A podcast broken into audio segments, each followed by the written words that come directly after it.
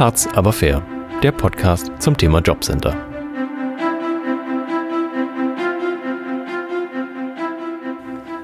Hallo und willkommen zurück in einer neuen Folge hier bei Harz aber fair, dem Podcast zum Thema Jobcenter. Mein Name ist Felix Betzin und nach einer längeren Schaffenspause soll es heute in dieser Serie weitergehen. Wer die vergangenen Episoden verfolgt hat, der weiß, dass wir dem fiktiven Werdegang unserer Figur Senta Patsch durch das System des Jobcenters folgen. Unsere Senta wartet nach ihrem Erstantrag und der erfolgreichen Abarbeitung einer Aufforderung zur Mitwirkung immer noch auf ihren Bescheid.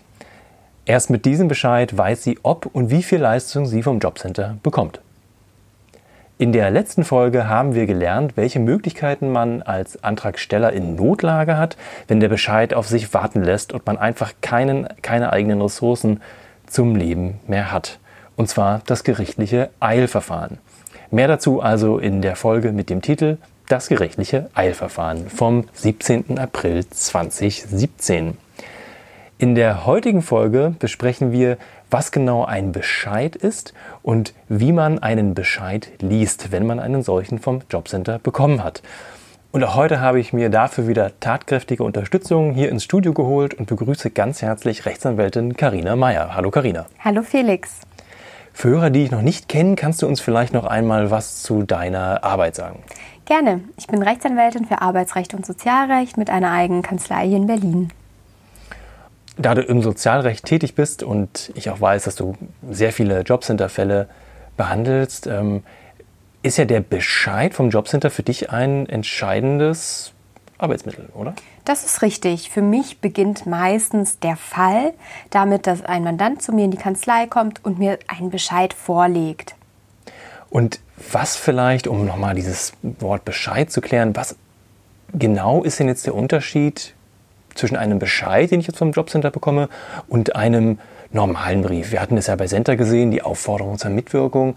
Was macht den Bescheid so besonders? Was mhm. ist der Unterschied? Also der Bescheid regelt immer etwas. Ja, es gibt ganz viele andere Briefe, wo das Jobcenter beispielsweise Informationen anfordert oder den ähm, Leistungsempfängern die Gelegenheit gibt, zu etwas Stellung zu nehmen. Das sind dann die sogenannten Anhörungen.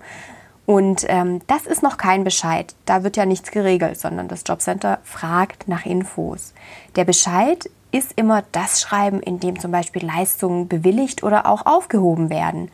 Oder wo der Leistungsempfänger vom Jobcenter aufgefordert wird, Leistungen zu erstatten. Das ist auch ein Bescheid.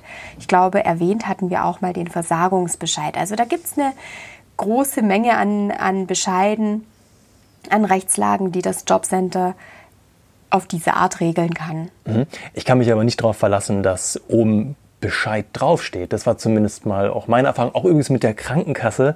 Auch eine ganz normale gesetzliche Krankenkasse kann Bescheide verschicken. Da steht aber in meinem Fall der Krankenkasse nicht Bescheid drauf. Und trotzdem ist da drin geregelt, was ich zu zahlen habe. Also ein ne, kleiner, kleiner Exkurs. Ähm, woran kann ich denn auf den ersten Blick einen Bescheid vom Jobcenter erkennen? Und zwar gibt es da tatsächlich einen Trick. Und du hast ganz recht, nicht immer steht in der Überschrift das Wort Bescheid. Das ist schade. Aber was immer ein ganz klarer Hinweis darauf ist, dass es sich um einen Bescheid handelt, ist die Rechtsbehelfsbelehrung. Da steht dann zum Beispiel drin, ähm, dass der Betroffene innerhalb eines Monats Widerspruch einlegen kann. Mhm. Okay, aber wenn ich sozusagen diese Rechtsbehelfsbelehrung, was kann ich gegen dieses Schreiben machen, so ich als Laie gesprochen, wenn ich das sehe, dann ähm, sollte bei mir sozusagen die Alarmlampe angehen, hier ist was Wichtiges geregelt und wenn ich nicht reagiere, dann ist, sind hier Fakten geschaffen, mehr oder weniger. Genau so ist es, wenn die äh, Frist dann verstreicht, ohne dass du Widerspruch erhoben hast, dann wird der Bescheid rechtskräftig, sagt man, oder bestandskräftig. Und ähm, dann ist es relativ schwer, diese Rechtslage im Nachhinein noch zu ändern. Auch wenn da Fehler drin sind. Ne? Also dann habe ich erstmal Pech gehabt, aber ich glaube, ihr Anwälte, ihr habt da noch so Tricks. Aber einfach wird es nicht. Einfach wird es nicht und es dauert vor allem dann alles auch viel länger. Okay. Also, jetzt, ja, haben wir schon mal gelernt, ähm, gucken, ob es ein Bescheid ist, an dieser Rechtsbehelfsbelehrung hinten und dann gucken, was da für eine Frist drin steht und sich ja, dann mal auch mit dem Inhalt beschäftigen, um zu sehen, stimmt der, stimmt der nicht. Vielleicht ist ja auch alles einfach mal gut geregelt. Das soll es ja auch geben, wollen wir ja gar nicht absprechen. Ähm, kommen wir doch zum, zum weiteren Aufbau von so einem Bescheid vom Jobcenter, ein Bewilligungsbescheid. Mhm. Ich habe jetzt, oder Center in Ihrem Fall, wir warten ja noch, aber sie wird den ja wahrscheinlich dann bekommen, diesen Bewilligungsbescheid. Ja, was steht denn da so drin? So, wie, wie fängt denn der an? Was ist denn da alles so aufgeführt? Mhm. Also die erste Seite, die enthält erstmal ganz allgemeine Informationen, wie natürlich die Adresse des zuständigen Jobcenters, dann rechts oben auch immer das Logo des zuständigen Jobcenters, dann die sogenannte BG-Nummer. Was ist BG-Nummer? Das ist die, die, das Zeichen, wenn man so will, das Aktenzeichen des Jobcenters für die Bedarfsgemeinschaft. Und Bedarfsgemeinschaft bedeutet entweder, das ist nur eine Person, die hat dann trotzdem eine Bedarfsgemeinschaftsnummer. Klingt ein bisschen Verwirrend, komisch, ja. ist aber so. Ähm, meist ist es allerdings so, dass unter einer Bedarfsgemeinschaft zum Beispiel eine Familie zusammengefasst ist, äh, die in einer Wohnung lebt. Mhm. Ist aber nicht zu verwechseln mit der Kundennummer, denn man ist ja im Jobcenter Kunde. Genau, manchmal steht auch die Kundennummer oben ähm, mit aufgeführt. Die Kundennummer ändert sich nicht. Die BG-Nummer ändert sich nach Zuständigkeit des Jobcenters. Da sind dann andere Zahlenkombinationen für bestimmte örtliche Zuständigkeiten, die verwendet werden. Und ich glaube, die ist wichtig, damit auch dann die Akte, das ist ja so eine Art Aktenzeichen, dann auch schnell gefunden wird. Ne? genau so. Auch bei allen Anschreiben ans Jobcenter empfehle ich immer, die BG-Nummer anzugeben, damit das einfach schnell zugeordnet werden kann. Okay, gut. Dann haben wir schon erwähnt, Datum wahrscheinlich auch ganz wichtig. Ne? Genau, Auf Datum. Was bezieht man sich, wenn man sich mal beschwert? Ne? Richtig, das Datum ist ganz, ganz wichtig, vor allem um die Widerspruchsfrist zu berechnen. Wir haben ah. es ja schon kurz angesprochen. Die Widerspruchsfrist beträgt einen Monat. Sicherheitshalber schaut man da einfach auf das Datum, ähm, an dem der Bescheid erstellt worden ist. Das findet sich auf der ersten Seite oben rechts und rechnet von da an einen Monat. Also zum Beispiel ne, 20.03., dann endet die Frist am 20.04. Mhm. Okay. Gut, also haben wir gelernt, wichtiges Datum auf jeden Fall im Blick behalten. Gerade wenn auch so ein Brief mal länger unterwegs ist oder man kommt aus dem Urlaub, dann liegt er da schon ein bisschen. Also diese Frist ist einfach, dieses Datum ist wichtig. Genau, das Datum ist wichtig. Okay. Dann stehen natürlich so ähm, Dinge drauf wie die Adresse des Leistungsempfängers, ist ja ganz klar, ja. der Brief muss ja auch ankommen. Dann geht es schon weiter mit dem Bewilligungszeitraum. In der Regel sind das sechs Monate. In Ausnahmefällen, das sind meist Fälle, in denen sich ähm, bei Personen sehr, sehr wenig ändert, wird auch mal ein Bescheid für ein ganzes Jahr erlassen. Es kann aber auch mal kürzer ausfallen. Zum Beispiel, wenn ein Umzug geplant ist und das Jobcenter davon Kenntnis hat oder wenn ein Arbeitsverhältnis aufgenommen werden soll, ähm, das dann den Leistungsbezug beendet. Gibt es ja manchmal, ne, dass man weiß, man hat schon den Vertrag unterschrieben, legt das vor und dann kriegt man nicht einen Bescheid für sechs Monate, sondern nur bis zu dem Zeitraum, wo alle wissen, hier wurde schon ein Arbeitsvertrag unterschrieben. Genau, das sind so die zum, Beispiel, okay. zum Beispiel das, genau, oder der Umzug ist schon geplant, die äh, Kisten sind schon gepackt und jetzt soll umgezogen werden, dann bewilligt das Jobcenter natürlich nur bis zu dem Zeitpunkt, wo man auch tatsächlich ähm, dort wohnt, wo die Leistungen beantragt worden sind. Na, dann beim, bei Umzug wechselt ja meist die örtliche Zuständigkeit des Jobcenters auch. Mhm. Genau, dann gibt es noch ähm, ganz, ganz wichtig die Höhe der monatlich bewilligten Leistungen als Gesamtbetrag. Das ist das, wo die meisten Leistungsempfänger sofort draufschauen. Da steht dann ein Gesamtbetrag, der ist meistens auch fett gedruckt hervorgehoben. Ähm, Infos zum Zahlungsempfänger, das ist interessant, wenn gerade eine Familie Leistungen beantragt hat und dann auf wessen Konto landet das Geld, ja, grob zusammengefasst. Manchmal ist es so, dass da mehrere ähm, Leistungsempfänger aufgeführt sind. Zum Beispiel, wenn äh, die Regelleistungen direkt auf das Konto des Leistungsempfängers gehen, die Miete allerdings direkt an die Hausverwaltung bezahlt wird, gibt es auch manchmal. Okay, und diese Angaben sind meistens direkt auf der ersten Seite. Wie geht es denn auf den nächsten Seiten weiter?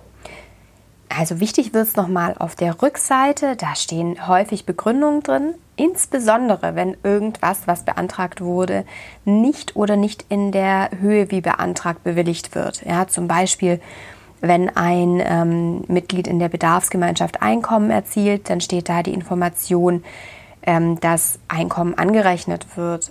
Oder aber, wenn äh, sich hinsichtlich der Kindergeldzahlung irgendwas ändert, solche Sachen stehen da meist aufgeführt. Bei Selbstständigen kann hier auch aufgeführt sein, welche Betriebsausgaben zum Beispiel nicht anerkannt werden, aber das führt hier ein bisschen zu weit. Das ist nochmal eine ganz interessante und spannende Materie, wie das bei selbstständig Tätigen alles zu bewerten ist. Dann ähm, finden sich dort Infos zu Versicherungszeiten in der Krankenversicherung und der Rentenversicherung. Und ganz, ganz wichtig, wir haben es vorhin erwähnt, aber man kann es wahrscheinlich gar nicht oft genug ähm, erwähnen die Rechtsbehelfsbelehrung. Mhm. Die findet sich auch hier meistens auch das Wort Rechtsbehelfsbelehrung fett gedruckt. Gut, es scheint also alles Wichtige auf der ersten und zweiten Seite zu sein. Ich weiß aber, dass solche Bescheide oft viel länger sind und äh, ja, außer Fließtext noch einige Tabellen äh, aufzuweisen haben. Was, um was handelt es sich da genau und, und was, ja, was sollen die uns zeigen? Genau, da wird es dann für mich spannend, wenn der Mandant kommt und fragt, Frau Meier, ist das denn hier alles richtig berechnet worden? Da geht äh, die Prüfung dann los. Und zwar die Tabellen, das ist der sogenannte Berechnungsbogen oder das Jobcenter schreibt auch ganz oft Anlage zum Bewilligungsbescheid vom so und so vielten, ähm, enthalten wichtige Informationen. Daraus ergibt sich eigentlich, was das Jobcenter da genau rechnet. Die Leistungen, die man monatlich bekommt, setzen sich zusammen. Ein Teil sind die Regelleistungen, das hatten wir, glaube ich, ähm, auch schon erklärt. Und ein Teil sind die Kosten der Unterkunft und Heizung. Also diese Regelleistungen sind das, was sich ja, was auch gerne mal durch die Presse geht, weil sich dieser Betrag äh, ab jedes Jahr so ein bisschen ändert. So jetzt zwei Euro mehr äh, Hartz IV heißt es dann immer in den Zeitungen. Ne? Also dieses, dieser, dieser eine, ja, diesen, der eine Satz, den so alle kennen. Und dazu kommen dann noch, je nach je nach äh, Lebenssituation, du meinst gerade die Kosten der Unterkunft zum Beispiel. Richtig. Also der Regelbedarf, das ist eben das, was äh, das Gesetz vorsieht für Alltagsbedarfe wie Essen, Trinken, Drogerieartikel, Kleidung und so weiter. Und da hast du schon ganz richtig erwähnt, der Regelbedarf wird jährlich angepasst. Da gibt es immer zum 01.01. des jeweiligen Jahres eine Gesetzes- oder eine Änderung. Und der Regelbedarf wird etwas erhöht. Ganz wichtig, der Mensch hat ja auch ähm, Kosten für die Wohnung. Die werden auch übernommen. Ähm, zumindest bis zu einer bestimmten Höhe werden die übernommen. Das ist von Ort zu Ort abhängig. In Berlin ist es so, ähm, wir kennen es alle, wir haben es alle gehört, die Mieten sind in den letzten Jahren stark gestiegen. Deswegen werden auch die Angemessenheitswerte für die maximalen Kosten sozusagen auch immer wieder angepasst. Nichtsdestotrotz ist es, machen wir uns nichts vor, ähm, ganz schön schwer, eine Wohnung zu finden, die diesen, diesen Richtwerten entspricht. Ja. Und ähm, ja, aus diesem Regelbedarf und diesen Kosten der Unterkunft und Heizung, kurz KDU, setzt sich eben der Gesamtbedarf einer Person zusammen. Jetzt äh, ist es so, dass teilweise die äh, Bedarfsgemeinschaftsmitglieder noch Anspruch haben auf einen Mehrbedarf, zum Beispiel bei Alleinerziehenden, zum Beispiel bei Schwangeren, zum Beispiel bei Personen, die aufgrund irgendwelcher Erkrankungen eine besondere Form der Ernährung benötigen, die auch teurer ausfallen kann als das, was normalerweise im Regelbedarf äh, vorgesehen ist. In solchen Fällen ähm, kann das Jobcenter das nochmal mit äh, solchen Sonderbedarfen ähm, berücksichtigen. Das ist auch, ähm, kommt auch immer mal wieder in Bescheiden vor, sieht man immer mal wieder. Das Jobcenter berechnet also erstmal den Gesamtbedarf, Regelbedarf plus KDU und damit ist dann der erste, die erste Tabelle oben abgeschlossen. Also die berechnet immer den Gesamtbedarf. Das ist nur die erste. Das ist nur die erste, genau. Okay. Dann geht es nämlich weiter mit einer zweiten Tabelle. Da schaut das Jobcenter, hm, können jetzt vielleicht einzelne Mitglieder aus irgendwelchen Einkünften zu ihrem Lebensunterhalt selbst beitragen. Also Einkünfte, wir sprechen hier auch von Kindergeld, wir sprechen hier auch von Elterngeld, selbstverständlich Einkommen aus selbstständiger und nicht selbstständiger Arbeit und so weiter. Einkommen kann im Zweifelsfall auch mal ein großes Geldgeschenk sein. Gibt es auch. Oder ein Erbe. Kommt immer mal wieder vor. Und das ist der Teil, der sehr häufig ähm, Fehlerquellen enthält, weil die Einkommensanrechnung nicht immer ganz einfach ist. Mhm. Weil es gibt ja auch, du hast ja gerade schon erwähnt, diese verschiedenen Formen des Einkommens oder auch ein Anstellungsverhältnis, wo man auch jeden Monat vielleicht ein bisschen anders verdient, weil man so einen Teilzeitarbeitsplatz hat oder ne? also es gibt ja einfach so viele Möglichkeiten, wie man Einkommen Richtig. erzielen kann. Es ist halt nicht immer ne, bei jedem das gleiche jeden Monat, wenn man überhaupt Genau. dazu verdient. Ne? Oder wie Genau. bei einer Bedarfsgemeinschaft, du hast es ja erwähnt, vielleicht einer von dazu verdient. Genau, ja, oder zum Beispiel das Kind beginnt dann irgendwann eine Ausbildung, ja. Ähm, das ist ja dann auch so, dass, dass im ersten Ausbildungsjahr die Vergütung eine andere ist als im zweiten. Das heißt, da kann es dann passieren, dass sogar, wenn ähm, das Kind vom ersten ins zweite Ausbildungsjahr übergeht, das ja auch im Jobcenter Bescheid berücksichtigt werden muss. Das heißt, je mehr Änderungen und je mehr Dynamik da drin ist, desto länger wird der Gesamtbescheid und desto mehr Tabellen haben wir und desto eher muss das Jobcenter wirklich gucken und für jeden Monat einzeln berechnen, wie hoch ist der Bedarf für diesen Monat. In Fällen, wo viel Dynamik drin ist, wie gesagt, würde immer ein Bescheid nur für sechs Monate ergehen. Gibt es noch weitere Tabellen? Ja, Okay. ich muss sagen, ich habe jetzt auch keinen Bescheid vor mir. Ich wusste nicht, dass es so viel, ich habe sie nie auseinandergenommen, dass es so viele verschiedene Tabellen gibt. Aber okay, was kommt als nächstes? Genau. Also nachdem das Jobcenter zuerst den Gesamtbedarf berechnet hat, in, einer, in einem ersten Schritt, in der ersten Tabelle und dann in einer zweiten Tabelle ähm, geschaut hat, hm, was lässt sich vielleicht anrechnen. Mal ganz kurz der Vollständigkeit halber nebenbei erwähnt, es ist nicht immer eins zu eins alles anrechenbar. Das kommt auf die Einkunftsart an und es kommt darauf an, ob irgendwelche Freibeträge zu berücksichtigen sind. Aber dazu machen wir vielleicht auch nochmal eine extra Folge, weil das hier den Rahmen sprengt. Und in der dritten Tabelle verrechnet das Jobcenter jetzt diese beiden Informationen, wenn man so will. Und zwar ähm, wird hier berechnet, wie hoch ist denn der Bedarf dieser Person nach Anrechnung des, An des Einkommens. Ja, also da wird dann der tatsächliche Anspruch, wenn man so will, beziffert. Mhm. Und das wäre dann der Betrag, den man dann ausgezahlt bekommt und der wieder auf Seite 1 dann groß gedruckt wurde. Das Genau, ist die richtig. Herleitung, die Nebenrechnung zu dem, äh, zu dem Betrag, auf den das Jobcenter gekommen ist Genau so ist es. und der jetzt in diesem Bescheid mitgeteilt wurde. Der auf Seite 1 mitgeteilt wurde und der monatlich überwiesen wird. Das kann natürlich auch sein, ähm, dass es jeden Monat andere Beträge sind. Wie gesagt, wenn das Einkommen schwankt oder wenn sich irgendwelche ähm, Veränderungen im, im Leben der einzelnen Bedarfsgemeinschaftsmitglieder ergeben. Okay, so dann sind wir jetzt an der ja, letzten Tabelle angelangt. Ähm, sind also drei Tabellen, das habe ich halt dann auch gelernt, anstatt nur zwei. Ähm, ja, dann würde ich sagen, haben wir doch den Bescheid mal so grob von vorn bis hinten erklärt.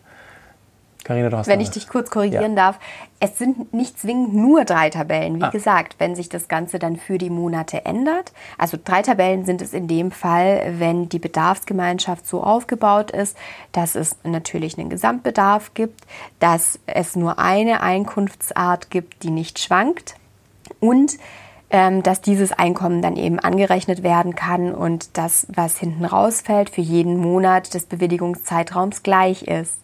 Wenn das nicht der Fall ist, dann können zum Beispiel für jeden Monat drei Extra-Tabellen ähm, angefertigt werden. Das ist äh, oftmals ähm, dann ein bisschen schwerer zu lesen und ähm, zu überblicken. Da wird ja auch dem Leistungsempfänger viel abgefordert, ne? wenn man da dann auch noch durchsteigen muss, nachdem diese komplizierten Berechnungen da gemacht wurden. Ich sehe schon, äh, du Carina, du guckst auch schon so. Ich glaube, das ist eine, äh, ja, das, äh, es- da gibt es viele Möglichkeiten, ähm, dass da Fehler auch geschehen. Ähm, vielleicht lohnt es sich da in Zukunft, dass wir nochmal reden, ob man da nicht mal eine Folge über die typischsten Fehler in solchen Bescheiden mal macht. Würde mich auch mal interessieren. Ja, sicherlich. Okay, gut. Und wer sich nun von solch einem Bescheid erschlagen fühlt, dem sei gesagt, es gibt die Möglichkeit des Beratungshilfescheins. Ich hatte es auch in vorigen Folgen schon mal erwähnt. Ähm, man kann sich Hilfe vom Anwalt holen. Die, ja, die beste Möglichkeit ist es, wenn man zum Amtsgericht in seinem Wohnbezirk geht, dort den Antrag auf Beratungshilfe stellt. Wie das geht, habe ich auch in der letzten Folge am Ende erklärt. Und dann mit einem Beratungshilfeschein, einer Art Gutschein, sich äh, den Anwalt seiner Wahl aussucht, ihn am besten vorher fragt, ob er nicht nur Sozialrecht macht, idealerweise, sondern auch noch diesen Schein auch annimmt. Und dann kann ein Anwalt prüfen, ob denn die Tabellen so korrekt berechnet sind. Und dafür zahlt man beim Anwalt für diese Prüfung maximal 15 Euro. Das ist auch so auf diesen Beratungshilfeschein aufgedruckt. Manche lassen das dann auch komplett fallen. Also hier mein Tipp nochmal, wer da nicht durchsteigt, ähm, es ist auch manchmal ein bisschen viel verlangt, kann sich so über die Beratungshilfe Hilfe vom Anwalt holen. Und Carina, dir passiert es wahrscheinlich auch oft, dass die meisten ja auch mit diesem Schein kommen. Ist ja nun auch kein Geheimnis mehr, oder? Das ist im Sozialrecht durchaus üblich. Gerade wenn es um Jobcenter-Fragen geht oder um Fragen der Grundsicherung, dann ist es eigentlich ähm, die gängige Konstellation, dass die Leute einen Beratungshilfeschein oder Berechtigungsschein ähm, vorlegen und ich dann auf dieser Basis tätig werde. Sehr gut. Ich wollte nur noch mal auf dieses äh, Mittel hinweisen, wie glaube ich in fast jeder Folge, weil ich es einfach eine, eine, tolle Möglichkeit finde, wie man sich hier rechtliche Hilfe günstig oder vielleicht sogar dann, äh, wenn es erlassen wird, kostenlos holen kann. Gut, dann bedanke ich mich an dieser Stelle wieder für deine äh, Beteiligung hier am Podcast, Karina. Ähm, denn ein, ja, danke allen Hörern, die sich diese Folge wieder runtergeladen oder sie online angehört haben. Wer Kommentare hat ähm, und uns sein Feedback geben möchte, wir freuen uns natürlich wie immer sehr. Den würde ich bitten, das direkt auf der Webseite zu machen. Jede Folge hat so eine eigene Kommentarmöglichkeit. Der Vorteil ist da, es können alle sehen und dann auch vielleicht die Antwort dann sehen und es wird für die Zukunft aufbewahrt. Ähm, ja, in diesem Sinne, danke fürs Zuhören und auf bald. Tschüss. Tschüss.